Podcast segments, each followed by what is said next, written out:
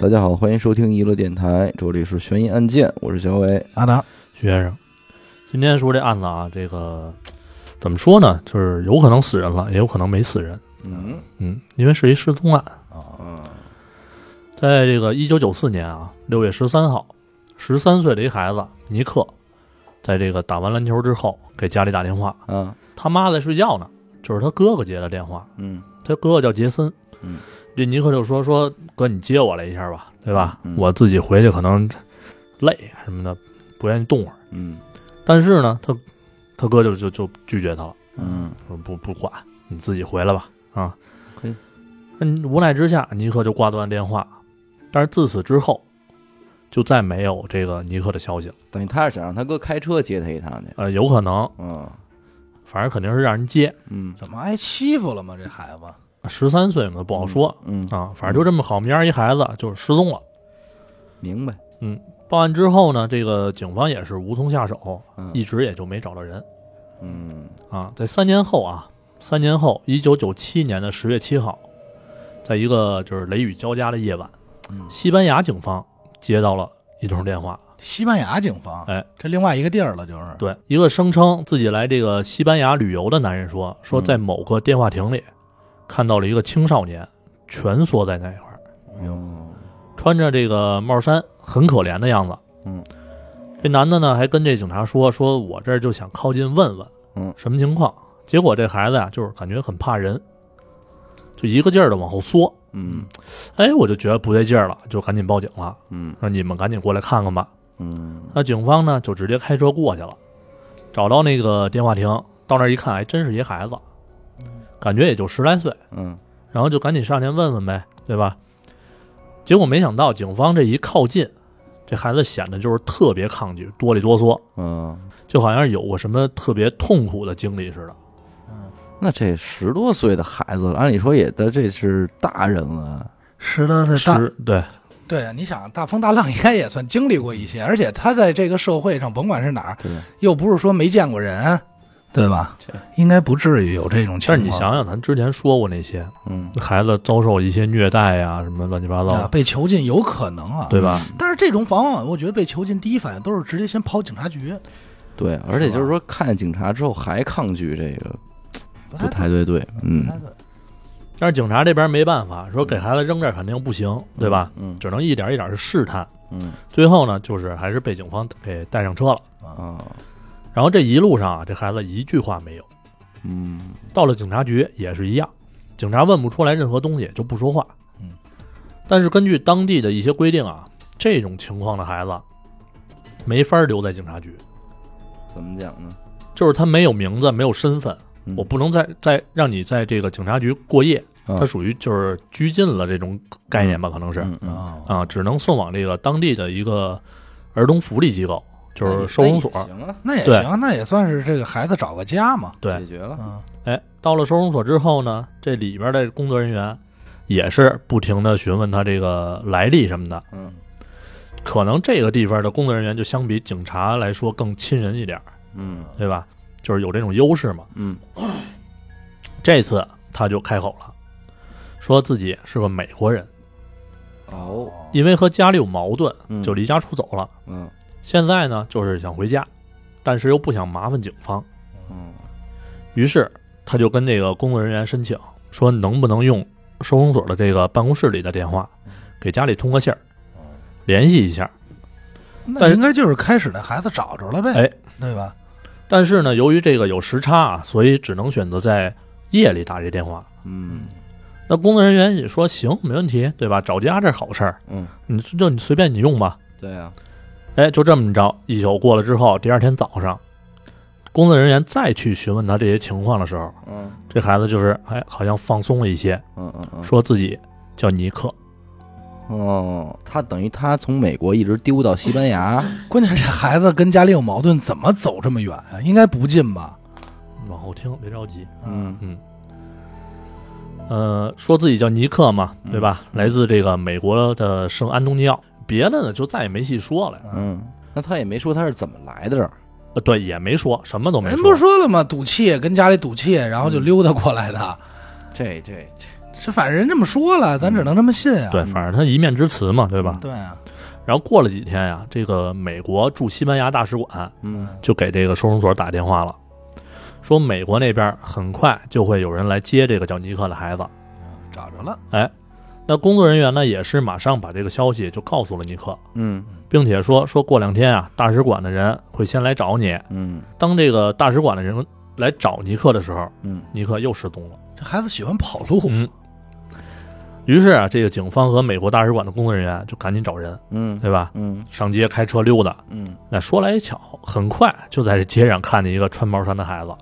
还真给找着了。哎，大使馆的人呢，就就问他说：“说你是尼克吗嗯，？”那这孩子呢，用英语回答说：“哎，是的。 ，yes sir，哎，那他这个他到底图什么？他是想不想回家呀？嗯，你别着急，你就往后听就行现了。在不好确定呢。对嗯反正就这样啊，这个尼克是又被带回了这个收容所，嗯并且告诉他说：“过两天你姐姐卡莉会从美国过来接你，你准备准备吧。”嗯哎，给他说了这么一句话。啊，转眼间就到了这个九七年十月十四号，嗯从美国飞往西班牙的这个航班落地了。嗯，飞机上下来一个女人，直奔收容所。那这个人呢，就是这个尼克的姐姐卡莉。尼克呢，也在这个收容所里啊，焦急的等着姐姐的到来。嗯那天呀、他戴着是一个大大的墨镜，帽檐拉得很低，还戴着一条围巾。谁他姐姐尼克尼克？这么一个装束，还嗯挺潮，哎，然后战战兢兢的呀，就躲在这个二楼自己的房间里边。那他是怕他家人啊。反正刚才不一开始也说了嘛，是因为跟家里有矛盾才逃的嘛嗯，对吧？当这个卡莉到楼下之后呢，就冲着这个二楼这个尼克房间的方向喊了一句，说说尼克，我来接你了嗯啊。然后这站在窗口这尼克呀，看他姐姐喊他，嗯，瞬间就躲到了窗户的一边儿，给自己隐藏起来了。可能估计这怕人就是挨从小挨家里抽的，然后平静了十多分钟，嗯哎，终于尼克下了楼了。与这个卡莉一见面，卡莉一把就给尼克抱住了。哦，嘴里就说说我的弟弟，我想可死找你你了哎，想死你 了。嗯这你刚才那个词儿让我想起了某些相声演员，是，他肯定是这意思呀。嗯那与此同时呢，尼克心里的一块石头算是落了地了。尼克心里一块石头落地了。哎，嗯那说到这块儿，其实应该能有这个感觉到，这个孩子举动很怪异了吧。对呀，对啊，这孩子一直举动这里边有事儿，嗯他瞒着什么事儿呢？就先说跟这个自己姐姐相识，嗯还把自己裹那么严实，嗯，其实不合常理，对呀，对吧？嗯那这个孩子究竟有什么不可告人的秘密？咱们现在就开始解谜 啊！挺怪异的， 我以为你说请他是不哎下是集他是不是在美国那边犯过罪，然后跑路来这边的？没哦，那有可能啊，这么说吧，嗯开头啊，咱们提到过那个西给西班牙警方报警那个男的嗯叫弗雷德，嗯是个法国人。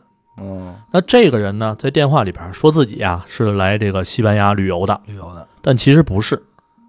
这个人呢，从小就流浪在这个欧洲各个国家，嗯，靠自己的方式生活。那也算旅游，流浪旅游嘛，流浪旅游嗯，具体四海为家啊嘛，哎，具体什么方式啊，一会儿你就知道。嗯那么他跟警方描述的那个电话亭里边那孩子呢，嗯，其实也是他自己，描述那孩子也是他自己。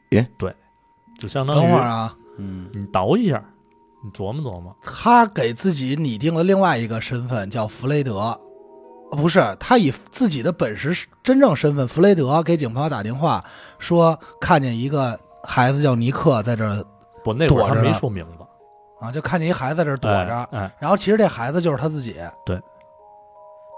这这是乱七八糟的。就是他就是经常靠这种假扮青少年嗯就养活自己嘛，嗯，对吧啊？这就是他的生活方式。嗯哦嗨，刚才说了啊，这个弗雷德他呢已经二十三岁了，嗯算是成年人嘛，对吧？如果不假扮成青少年的话，是收容所是没法收留的。嗯那他又不想去工作，对吧？你嗯像这种这种想法的人，肯定咱也见得很多。对呀，之前呢，可能就是由于年龄小啊，什么乱七八糟的，还能去收容所。那他嗯就是这么一路一路过来的嘛。对，啊，呃，九七年十月七号，就是打电话那天，嗯弗雷德用这个电话亭的电话引导警方来带走自己，嗯然后装成受某种伤害的这个青少年，嗯让警方把他送到收容所。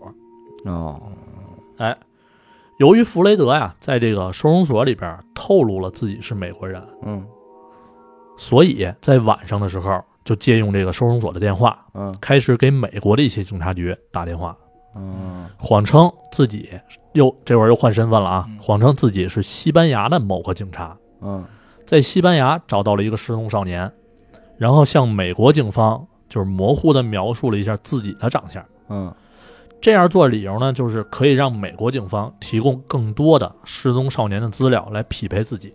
哦，然后这样他能更方便的在收容所多待几天。啊，对，他就想要要一个确认一个身份，这样好借一名儿，要总不能就是老不跟人说名字吧，嗯对吧？这不像话了就。但实际情况啊，也不是他想的那么随意的。嗯美国那边呢，根据他提供这些线索，核对了一下登记在册的这个失踪者信息，嗯最终确定了一个，就是在一九九四年失踪的孩子，开头说的尼克。嗯美国那边呢，就是为了进一步确认，还发来了这个传真，嗯一张黑白色的尼克的照片儿。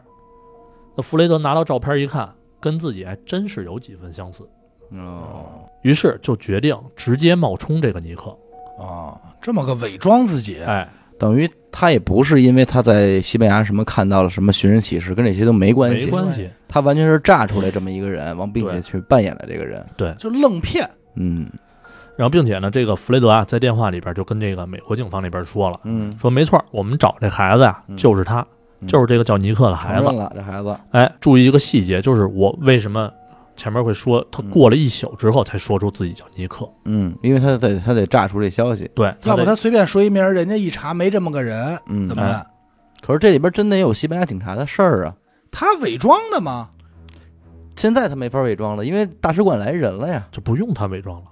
后期就不是用大使馆还没到呢，这是我从又从头捋一遍这个、嗯这样嗯线嘛，就是说呀，现在尼克这个人根本不存在，不存在。对不吧？存在。就我就说这个这个假尼克，咱也姑且称之他为尼克啊，尼克嗯尼克自己给他安了这么一个事儿对，对啊，伪造的。嗯然后说说记忆方面受了影响嗯啊，虽然记得家人，但是很多东西还是想不起来了。嗯嗯，嗯，然后卡利在电话那头呢，就是很伤心嘛，对吧？？嗯就提出一个要求，说你能让我和尼克说句话吗？嗯，嗯啊这时候我就得用弗雷德这名了。嗯弗雷德直接把这个电话拿远远的，嗯然后自己对着听筒嗯说了一句：“说 I love you。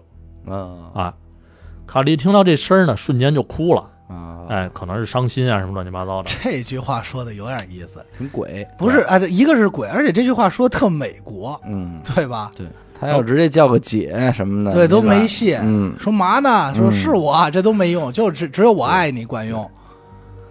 然后这个卡莉就说：“说尼克啊，你等着我，嗯我这就接接你回家。嗯”但这句话呢，就把这个假尼克给吓坏了。嗯，这饭还没吃上呢，这身份眼瞅就要暴露。就要暴露了。哎，那再隔了那我几说啊，他嗯活逼该呀，嗯，他他妈的已经到了福利社了，他干嘛呀？还要给那边打电话？对，谁知道？他不是疯了？他又在那儿就一直装傻，就完了装傻充呗，愣，其实也能吃上这对碗饭，对吧，这不就完了呗？这玩大了。嗯然后再隔几天之后啊，嗯这个当卡莉来的这个消息坐实之后，嗯，弗雷德怂了，那是啊他，觉得不对劲儿，那肯定不是这谎撒大了，啊谎得赶紧跑路。呃嗯于是呢，就出现了我之前说的那个第第二次尼克失踪的那段。嗯这才穿着帽衫又跑街上去了。哎，那被找到的时候啊，这个贾尼克发现这个大使馆的人竟然没觉得他是假的。有哦，哎，那这事儿呢，他就觉得应该有戏，嗯哼于是啊，就硬着头皮又回这个收容所了。啊那与此同时呢，这收容所收到一个包裹，收件人是之前这个贾尼克用那个假名字、假的警察的名字嗯嗯收到了一个包裹，别人也没法拆。嗯那他拆开呢之后，里边是塞满了这个尼克的真尼克的啊嗯彩色照片。啊，但是当弗雷德看到这些照片之后，就发现这头皮硬凿了。啊之前黑白的照片啊，最多也就是看个长相，嗯五官什么的乱七八糟的，这点就能对得上。嗯但是这彩色的照片呢，细节就多了。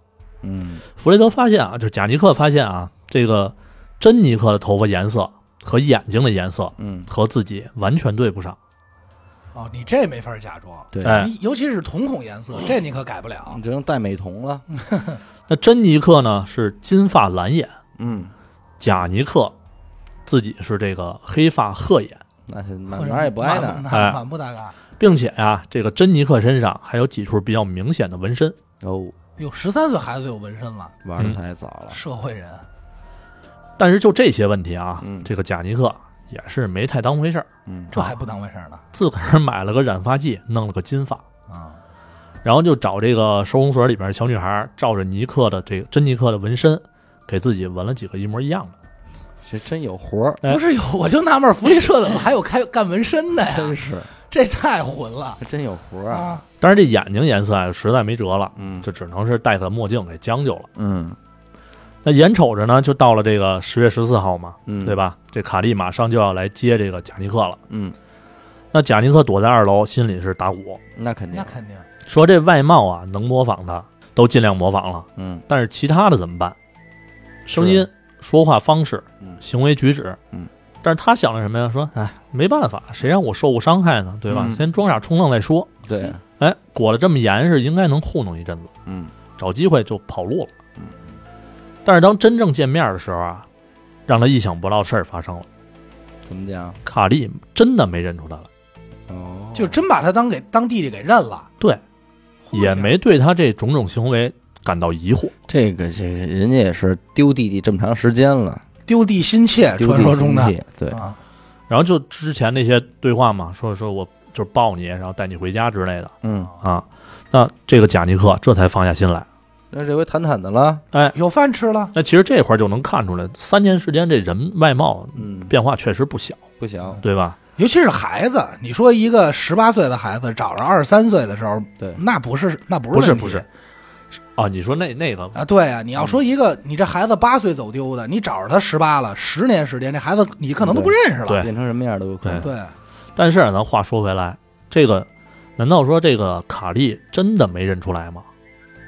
怎么讲呢？其实也不是，他感觉他确实感觉到了尼克的变化。哦，哎，但是呢，卡莉就把这些变化都归结于这个尼克受到的伤害，哦，也这就是瞳说孔变化也他妈归结到受到的伤戴着害戴着墨镜的，啊，也就是印证了之前贾尼克的那些想法嘛。明白了，说你卡莉就觉得啊，这些伤害导致了他弟弟这个像变了一个人似的。外貌啊，哎性哎情啊，，那其实还有一个问题就是这个音文啊，所谓的嗯，你说话声音可不是那么好好去改变或模仿的老吧？仓嘛，啊，对吧？也有道理。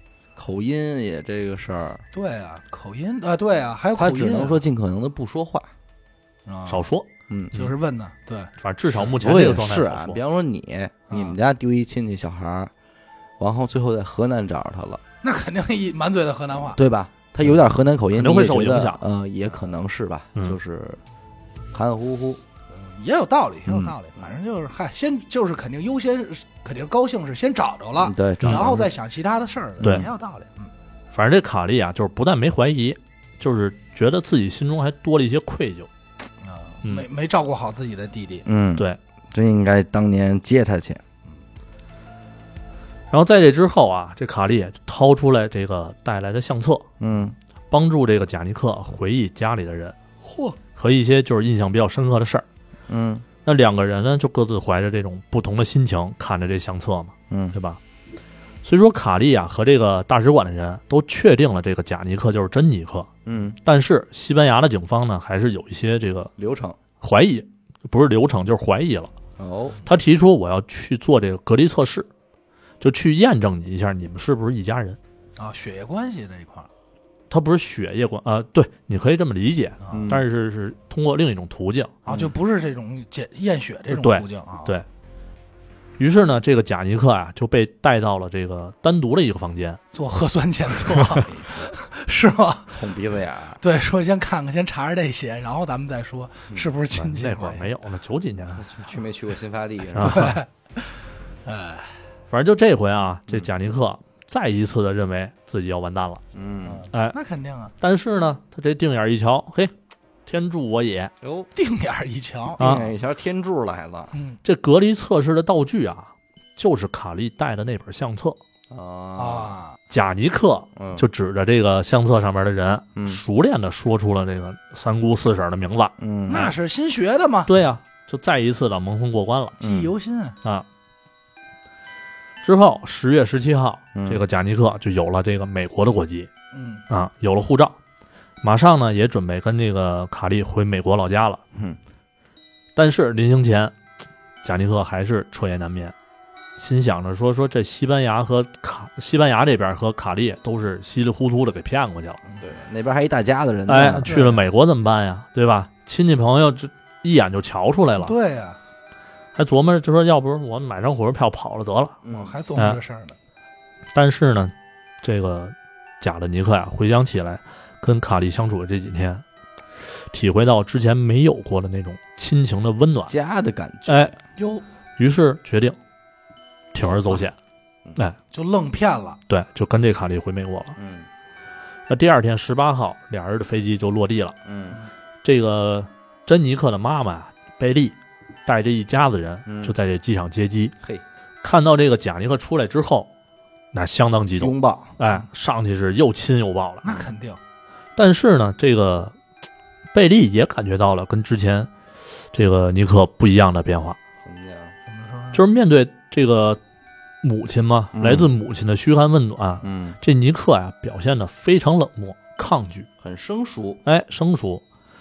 然后就在这个贝利的眼里嗯啊，其实他跟这个卡利一样，就是觉得他可能是受了太大的罪了明白？啊，经历了各种的这个痛苦的折磨，嗯嗯嗯，同时也陷入了自责。嗯，因为当天他睡觉呢，没接成是，啊。是这孩子要接一下，哪至于出这道事儿？这一路上就拉着这贾尼克的手，一直到家。嗯这贾尼克也懵了，说一路这么长时间，这亲妈都没认出来。嗯那这个贾贾尼克呢，就开始这个正常生活了。啊啊，亲有戚家朋了，友对有家了混，一美国国籍，而且肯定觉得自己伪装的还不错。啊成功了，亲戚朋友啊都相信回来的就是尼克，嗯只不过呢，就是还是同理啊，受到这个心心理受到很大的创伤嘛。嗯那这样就是开始，二十三岁的这个贾尼克就伪装成十六岁的真尼克，嚯，开始上学这事儿也挺屌的，啊。就自个儿让自己年轻年了轻七岁亲对兄弟，你说我能做到这事儿吗？也能。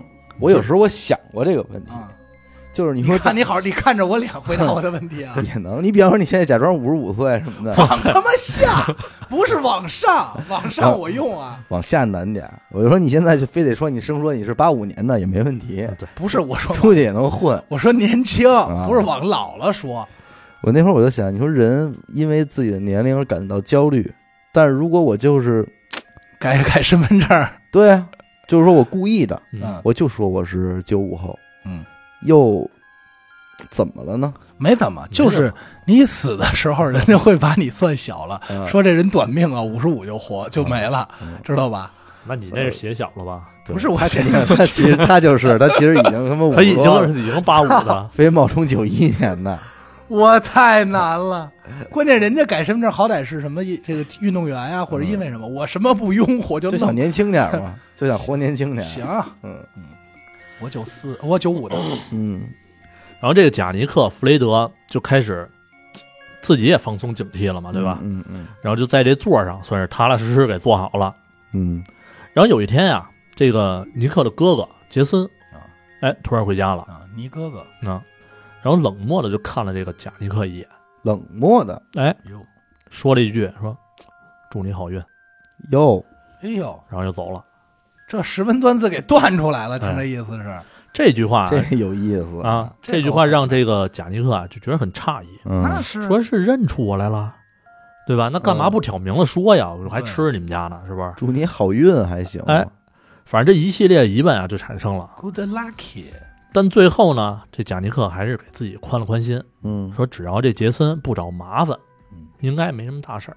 杰森斯 坦森啊，他哥揍的，他！ 他挺狠的，嗯嗯，但是他这种想法呀、并没有让他这个呃安稳几天。嗯十月四号，刚到这个美国俩礼拜的这个贾尼克嗯，就被 FBI 盯上了。啊，哎，因为当时啊，一个孩子在美国失踪，在欧洲被找到，嗯，这事儿基本上是很稀奇的。很稀有，哎，而且应该你想想，其实算一大事儿了，对他跨国之间嗯嘛，对，对吧，而且你丫走时候没有护照，怎么让你出去的？啊，对对吧？对，这是刚才咱一开始的那个疑问嘛，对啊，然后这点人，这个探员呢就觉得这个这里边肯定有问题，嗯然后就决定深入调查，嗯，说看看这里边到底是多大的这个跨国绑架集团怎么，个啊对吧？猫腻呀？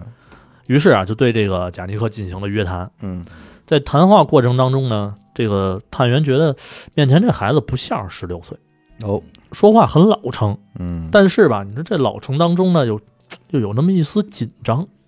哦这也就是 FBI 估计能注意这些细节了。嗯，然后据这个贾尼克自己描述啊，嗯说说当年啊自己是被这个海外的军事力量带走的，嘿，啊 好家伙，听着这就要奔金刚狼去了。和其他的孩子一块儿呢被绑在了一个厢式货车里边，嗯是啊，哎，然后被飞机拉到了一个不知道什么地方的地方囚禁起来了。不光是受到这个高级军官的性虐待，嗯呵还被做起了实验。嗯因为实验注射的某种试剂，导致眼睛从蓝色变成了褐色。哎哎呦，呦我真的想给他鼓一掌 啊！这孩子不写点科幻这片有儿都点有可惜。点有点电影感，嗯，嗯，这也就我跟你说，这也就是还是你甭管他二十三，还是不成 熟。对他妈看看他妈这个漫电影动画什么看太多嗯了，是然后还说啊，这个囚禁期间啊，自己还不能说英语，不让说不嗯不让说啊。啊。时间长了呢，这英语的能力呢就退化了哦啊。反正总之吧，在这个囚禁期间没少受虐待。嗯啊。然后由于这个贾尼克啊，他因为之前不说了嘛，从小流浪，嗯身上留下的这个大大小小的伤痕也不少。对，然后就这些伤痕，在这个时候就证明了自己曾经的遭遇。嗯啊然后 FBI 这个探员就看着这些伤痕，表示也是十分同情，嗯，就给信了。嚯，他说的都给信了。这 FBI 估计也是没怎么看过电影吧，就当真事儿给办了。然后跟尼克说啊，说我们一定会将这个罪犯，绳之以法，哎，绳之以法，捉拿归案的。对真行，啊。那此时贾尼克的内心那相当得意了，那是对吧？嗯觉得自己这骗术都得到了前所未有的进齐步，活了，嗯连 FBI 都给骗了，嗯，就觉得没没人能再质疑他了。那肯定，嗯但是呢，这个老话说“人怕出名，猪怕壮”。对，尼克的这个案子，嗯在三年前其实并不为人所知嗯那是啊，没人知道。嗯，但是这个贾尼克回来以后啊，就引起了轰动那是啊，媒体们就蜂拥而至了。千里寻子啊，呃，对，这面对邀请呢，这个贾尼克也是在电视上一遍又一遍的演绎着这种被虐待的故事。哟这是要当明星啊！当编剧了，哎，他想通过这种形式呢，就博得人们对他的同情。嗯然后他在电视上的这种行为，就虽然让大家伙儿都认定他是那个尼克受到很大伤害的尼克嗯啊，但是呢，有一个人却发现了端倪。哦，这个人呢是一个私家侦探，叫帕克嗯啊。这帕克啊有点东西，嗯一下就抓住了细节。嗯，他发现这电视上的尼克呀，跟之前失踪的尼克，这耳朵形状完全不一样，啊，都不是相似，是完全不一样。耳朵形状。啊对，这就生物的东西就到了，哦，对，你知道人是有耳闻的，你知道吗？耳闻不耳闻，就是说嗯喜就是行遗传这块嘛，也是嗯耳朵啊对也是一它个它关键不，能叫耳纹，应该是耳廓的形状。嗯，这东西其实就是说白了跟指纹一样，嗯虹膜、指纹、耳廓嗯对，，耳闻。啊，每个人都是独一无二的。嗯那要说是什么，比如说呃某种经历让嗯这个头发、眼睛变了颜色，哎变颜色，或者说声音、口音改变嗯都有可能嗯，但是这耳朵是不会变的。嗯它是不会随着成长而变化的，除非说你给俩耳朵拉了，别人看不出来，对，对吧？要不然一下就能辨认出来。嗯然后这帕克呢认为啊，这个电视上的尼克肯定不是真尼克，哦，而且呢，就是给这个尼克做心理辅导的这个心理医生嗯也说了，说在对这个贾尼克进行治疗的时候啊，嗯面对心理创伤这一块儿，嗯，这贾尼克呢各种状态都不像是真的受过伤害，对真，的受过伤害那种。嗯有的专家就说这个口音这块儿也是一样。嗯，他的口音是不对的，嗯因为如果说前六岁以前是生活在英语环境当中，嗯那你甭管长到多大，他都会有带有这种对环境的口音。是就多嗯少能带点儿，是吧？但是他是一法国人啊，嗯，他没有啊。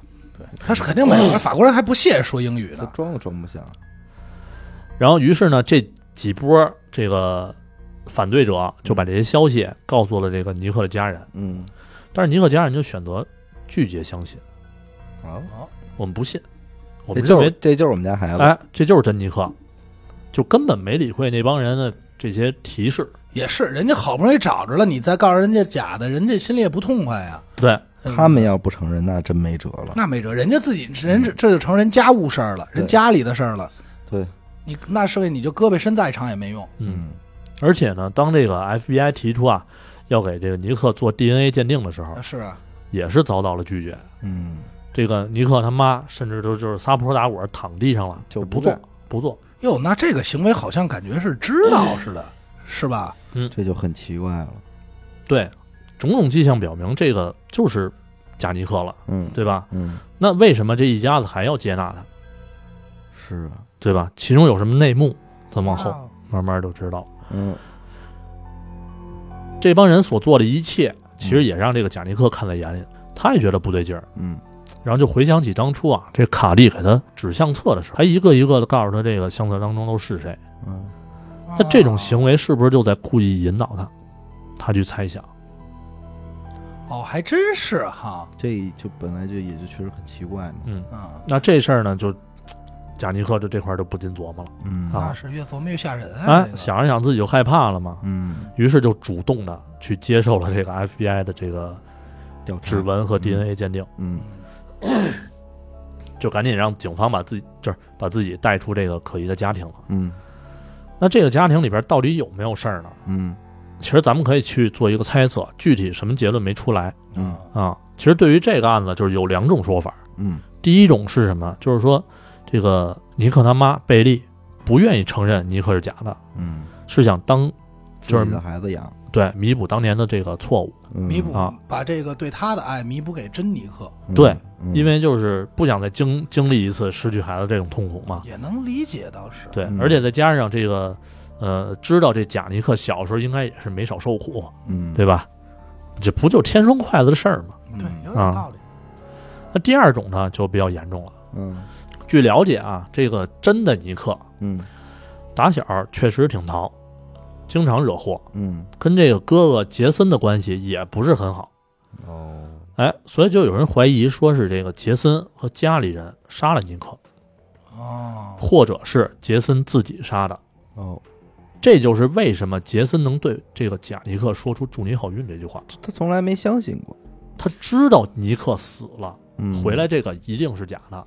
嗯嗯，哦，那有可能，很有可能就是俩人失手，比如说他哥去接他或怎么着失手，嗯把这弟弟弄死了，弄死以后家里想我失去一儿子了，我要再报警怎么着，这个也没了，嗯肯定也得被关进去呀，对，对而且很有一个细节我是就给什么瞒下来吧。就是在当年这个珍妮克失踪后的一个月，杰森报警了。嗯，报警内容说，说我弟弟尼克回来骚扰我们。啊，这个据当时他们分析啊，这是一种就是杀人之后惯用的伎俩，证明尼克还活着。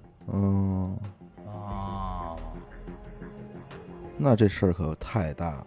对吧哎？呦，那也就是相当于他姐姐也帮着一块儿瞒。对呀、啊这一家子人一块儿在做这一个局，嗯啊，因为你想啊，他是这样，如果警方通知你了，你说你们家你知道你们家孩子被你杀死了，嗯然后警方通知你，你报的失踪，警方通知找着了，嗯这时候你要不去接对都不像话吧？，对，而且一接上来说这不是我们家孩子，这你这演的太假了吧？所以他们也得配合这个演这个戏。哎呦，那要这么说，这个这真是三环套利啊，这贾尼克要真是这样的话，这贾尼克还是误入了一个大局。真是误入大局，局中局，局碟中中局谍了。哎呦，反正他，我觉得如果他要进入这种家庭，死应该是不至于，但是会害怕。所以最后这个没有一个真正的答案。就是对于这个尼克失踪案，嗯，已经就是无无迹可寻了。嗯因为什么呀？因为在当年这个想要调查杰森的时候，这嗯杰森已经是吸毒过量死了呃呃，杰森，哦就、是对他哥哥呀哥啊哦。当怀疑他哥的时候嘛，就发现这杰杰森已经吸毒过量死了，火玩的也是大。并且呢，其实他们也对这个尼克他妈嗯贝利进行了一个测谎，嗯前三次其实都很顺利，嗯都通过了，但是最后一次就就有一道题出问题了。哦所以这一块儿其实就是一个怎么说呢，不好去争论的，因为没有证据了，嗯，没法说的这么一个结论了。还真是。嗯，关键你琢磨啊，嗯咱就说他哥对他什么都不干，每天见面都说一句话：“祝你好运祝你啊好运。嗯！”，每天要每天来这么一句，要搁我，啊第三天就疯了，我就自杀了，好不好？这个世界真是太奇怪了。因为他说这个这个这个祝你好运这个，你让让我想起什么呀？就是那会儿大学时候，我们就是做什么 FBI 测试什么的，有一这么一道题，嗯说就是你在电梯里啊，嗯然后十多层好像是这样，然后说这杀人犯只能走楼梯，他没法在电梯里杀你，嗯但是你知道这杀人犯追追你，为什么没法在电梯里杀你呢？是因为电梯有摄像头，嗯然后问你怎么逃出去，嗯嗯类似于这种题。当时我听到这道题呢，我说怎么逃出去我不知道，但我知道怎么能把这个电梯里人吓疯了。是怎么吓疯了呀？就是我每下一层我就摁一下门儿，嗯我就他电梯门一开，他就看着我冲他乐，然后我再往下走，他每层都能看见我。嗯十四层你就一层一层见我十四面，绝对疯了，对绝对疯！我就追着你电梯走，老让你看我呗，对吓死我给你你出一招，你把那摄像头拆，捧着摄像头走。胡闹胡闹！我就说这就是这类似就是吓唬人可受呃，不了。对，就心理上的一种折你磨嘛。晚上睡觉都不敢睡啊。我觉得其实里边还有很多事儿，我觉得真是没有什么道理。嗯、对，就是很多这、嗯这个案子，其中有很多的就不不不好理解的点。对，只能说这个西方人的逻辑真是太奇怪了。对，嗯，反正对于这个尼克失踪的这个案子呢，是至今是谜。那最恐怖的就是这个珍妮克的尸体一直在他们家院里埋着。嗯啊，对其实有过这种那什么，嗯当年这个贾尼克去跟 FBI 说的时候，嗯就跟他们说了，说我觉得是这个家里人杀了珍妮克，嗯嗯而且就是去警方去调查的时候，好像说之前的哪个院儿啊，嗯呃，搬进去一个新的住户，嗯那个住户他们家那条狗嗯就一直在树边上刨，哦嗯刨出来几个那种防水的塑料布，嗯，但是真正往下挖的时候又没没有东西。哦这种这真是哎，那我想知道这个贾尼克最后怎么样了呢？最后就蹲几年牢呗哦，给判刑了啊是对吗？给判刑就是因为等这于这这个诈骗是吧？啊！像他这么一个混福利社混饭吃的，就坐几年坐几年，嗯他没准还希望不出来呢。就是六年，六年，这个案子完之后是六年，然后嗯零五年出来的时候啊，三十一岁了嘛，嗯装不了，这回装不了了吧？没改老本行嗯还来呢？啊，都谢顶了，还跟那儿假扮十五岁的孤儿呢。 哎呦，那他长得得长得多年轻啊！我都羡慕他的容颜。但其实吧，你就是啊怎么说这人呢？你就是觉得他渴望的无非就是一种归属感，嗯，对吧？就是他想有个家。嗯，这我觉得应该是这就是样一个西班牙神经病，有可能，神经病，反正神经病遇见了神啊神经经病，，这两边可能精神都不太正常。对，哎，反正我更愿意相信人家就是就是没准啊，往好了想啊，人家那孩子就是失踪了，只不过人家觉得哎呦这孩子也挺可怜的，对我们收留了吧，这个给社会一点温暖，对这是咱们我更愿意往正能量想啊。嗯，但是确实实在是嘖可疑的地方有点多。确实是，反正最后这个贾尼克嘛，嗯呃，零七年结婚了，嗯也算是过上正常生活了。嗯，啊那也算不他错。对于他是一个好结局吧，算是。不过你想这事儿啊，他可比这珍妮可大不少岁呢。嗯估计他可能比他那所谓的哥哥杰森岁数都大，嗯，是吧？真是比他那姐姐可能岁数都啊大。找回一大哥来，找一找一找一个比自己小的大哥，嗯哼，真的这也是胡闹。行。感谢您收听娱乐电台啊，这里是悬疑案件。我们的节目呢会在每周一周四的零点进行更新，关注微信公众号“娱乐 FM”，扫码加入微信听众群。我是小伟，啊呢，学生，好，我们下期再见。再见。